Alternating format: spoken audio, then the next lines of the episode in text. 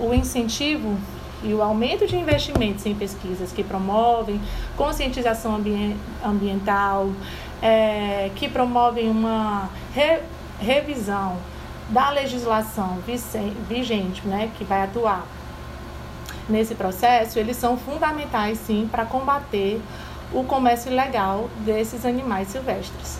De que forma, né, esses estudos, eles podem ser importantes para auxiliar na elaboração de estratégias que sejam mais eficientes para o gerenciamento sustentável dessa fauna nativa, né? Esses estudos também, eles possibilitam propor medidas que se concentrem na redução das deficiências na legisla da legislação. Então, de que forma que a, a legislação pode ser reavaliada, né, para que novas estratégias sejam feitas para a redução dessa prática, que inibam essa prática, né? Maiores penalidades, né? Que elas sejam realmente efetivadas, né?